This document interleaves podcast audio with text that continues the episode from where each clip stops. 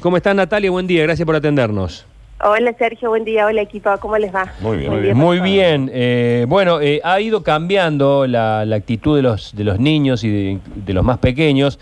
Hace una semana o más hacíamos una nota con el doctor Orchansky que nos decía que los más chiquitos están en una situación ideal porque están con papá y mamá todo el día. Pero medio que el paso de los días y de las semanas ha ido cambiando y ya se los nota mucho más cargados de energía, por decirlo de alguna manera. Sí, totalmente estresados, ansiosos. Lo que pasa es que también hay que tener en cuenta que nosotros estamos, mm. cambiando nuestro estado de ánimo y también al ser algo transitorio inicialmente, que se va como cronificando de alguna manera, si bien sabemos que se va a terminar, pero va, demorando cada vez más, digamos. Eso hace que nuestros propios estados de ánimo se vayan modificando e inexorablemente eso afecte a los más chicos, tengan la edad que tengan. Eh, algo que a veces por ahí nos olvidamos o no nos damos cuenta es esto, cómo afecta, cómo impacta de manera directa nuestro estado sobre ellos, porque por más que les digamos o les expliquemos, el clima que se vive en casa seguramente es otro, y eso es lo que repercute de manera directa también en los chicos. Bueno, eh, a los días han ido pasando, para colmo hay mucha incertidumbre. Eh, ¿cómo, ¿Cómo se actúa en estos casos ya cuando la, paciencia del adulto también está... No quiero llegar al límite que también lo hemos hecho del tema de la violencia doméstica, que es un tema que está muy, muy, muy en, boga ahora por, por razones este, conocidas por todos. Pero eh, hablemos en términos más normales, si se quiere, cuando ya la ansiedad nos ha dominado a todos. Es muy complejo por donde se lo mire porque además em, tenemos como muchas demandas al mismo tiempo, es medio una olla a presión, porque tenemos home office, tenemos las tareas de la escuela, que hay escuelas que tiran a matar, hablando mal y pronto, y los papás tampoco somos em, docentes, tampoco tenemos estrategias pedagógicas, entonces hacer coincidir eh, las tareas de la escuela, tratar de trabajar, lidiar con nuestra propia ansiedad, tratar de divertir a los chicos, hay como, esto que decía, ¿no? Como una presión por todos lados y pareciera, al menos en, algunos frentes, que uno tiene que hacer una cuarentena hiperproductiva, ¿no? Ya sea para con uno mismo como para con los chicos. Entonces, que aprender un deporte, que hacer una receta, que ordenar la casa, que tips para hacer yoga a la mañana. Entonces, hay como una demanda de que hay que lidiar de cierta manera con el estrés o con la ansiedad que produce la cuarentena y no es tal, digamos, no es así. Es una situación sin precedentes que, tal como decían recién, que se va como prolongando y que hay una incertidumbre que reina entonces es como muy complejo hacer frente a eso. Sugerencias generales, digamos, que pueden servir, porque cada familia es particular, cada, cada grupo familiar tiene particularidades también que no se puede generalizar, pero algo que nosotros decimos siempre y que trabajamos mucho con las, con las familias que acompañamos, es tratar de respetar cosas que funcionaban de antes, digamos.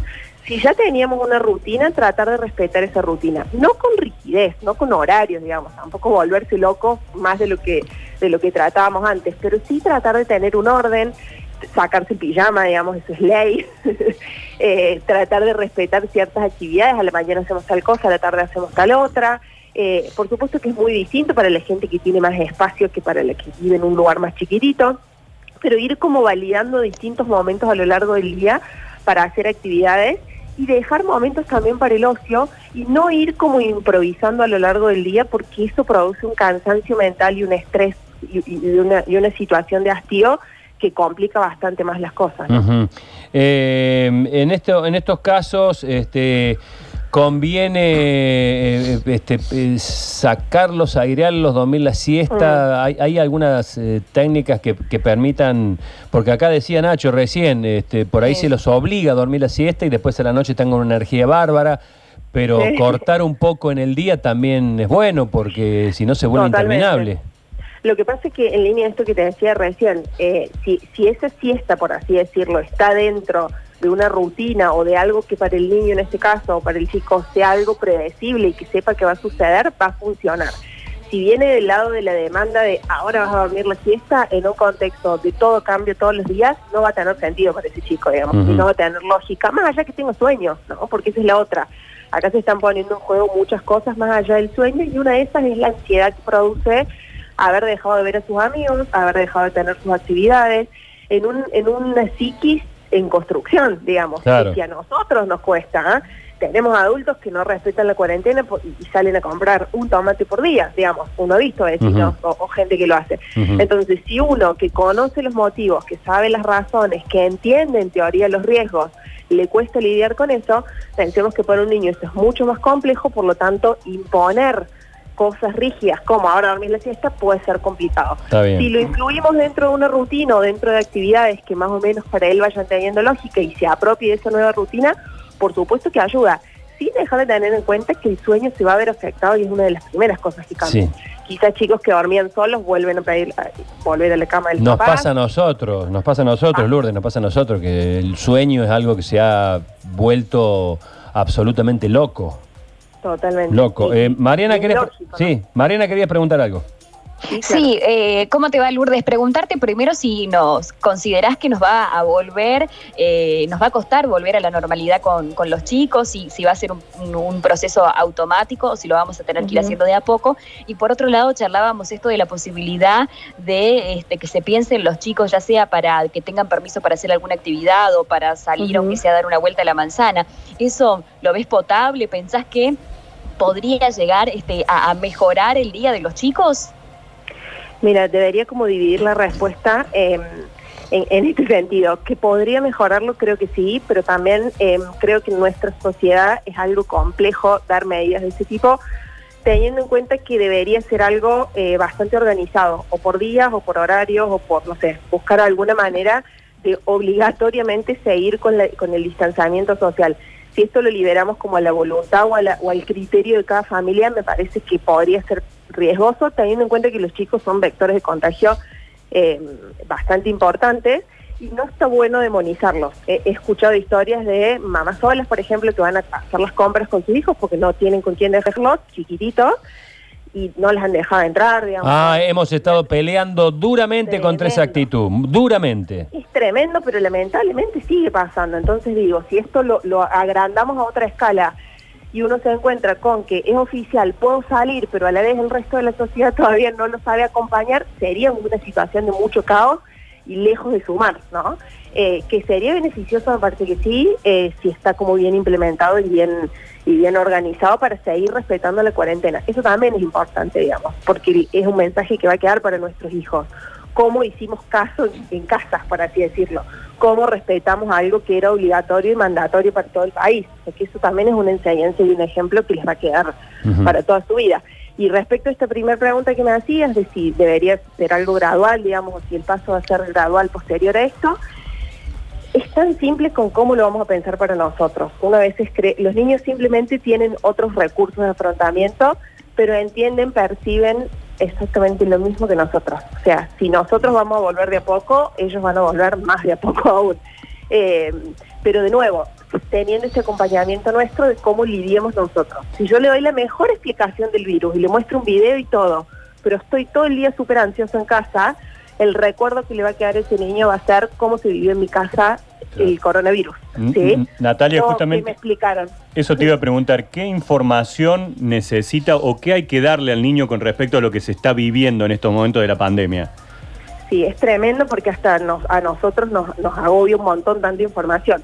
Como regla general siempre está bueno ir respetando tus dudas, de acuerdo a lo que pregunten.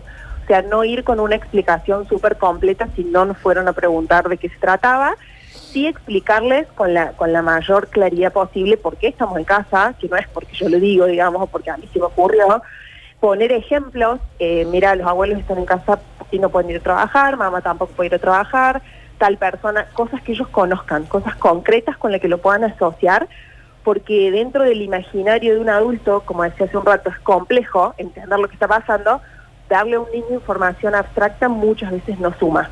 Entonces, ir viendo qué preguntan, si te preguntan por qué nos tenemos que quedar en casa, contarles sucintamente por qué nos tenemos que quedar en casa, no la cantidad de muertos que hubo en Italia, digamos. Eh, ir como acotando de acuerdo a las dudas que ellos tienen, porque eso te da la pauta de lo que pueden ir procesando o del nivel de información que necesitan. Bien, la última para Natalia con Mariana y nos vamos. Dale. Preguntarte es que cuánto le puede haber afectado a los chicos que cumplieron años en cuarentena, teniendo en cuenta que obviamente no, no recibieron tal vez los regalos que estaban acostumbrados, ni la torta, ni los amigos, ni los Sí. familiares. Mira, quizás tiene que ver la edad, ¿no? Em, para los más chiquititos, yo tengo una hija que cumplió un año en cuarentena, eh, así que fue una situación bastante particular, pero ella, te pongo el ejemplo puntual porque lo viví, estaba de fiesta, todo el mundo le llamaba por teléfono, te, le cantaban el cumpleaños, digamos, no tenía demasiada dimensión de esto que vos nombras. Sé que para los más chiquitos, un poco lo que decíamos antes, quizás es hasta una situación eh, de fiesta todos los días, todos los días con papá y con mamá o con quien viva, están todos cerca mío.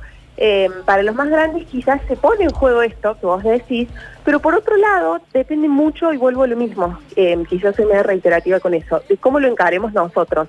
Si fue un día especial, si hubo una torta, si hubo globo, si hubo una sorpresa, por más que no sean cosas a las que ese niño estaba acostumbrado a asociar un cumpleaños, eh, va a seguir siendo un cumpleaños especial y no va a ser para nada traumático, digamos. Seguramente hubo llamados, seguramente hubo sorpresas, quizás se movilizan cosas que sin el aislamiento no se movilizan.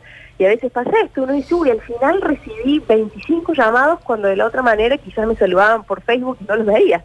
Eh, entonces está bueno también como rescatar eso, si se movilizan cuestiones desde lo vincular o desde lo afectivo, por más que no esté la presencia física, eh, hay ahí una cosa del cariño y del recuerdo lindo que, que queda igual. Bueno, eh, Natalia, muchísimas gracias por este contacto, ha sido muy útil, un gran saludo. ¿eh? Gracias a ustedes, que tengan buen día.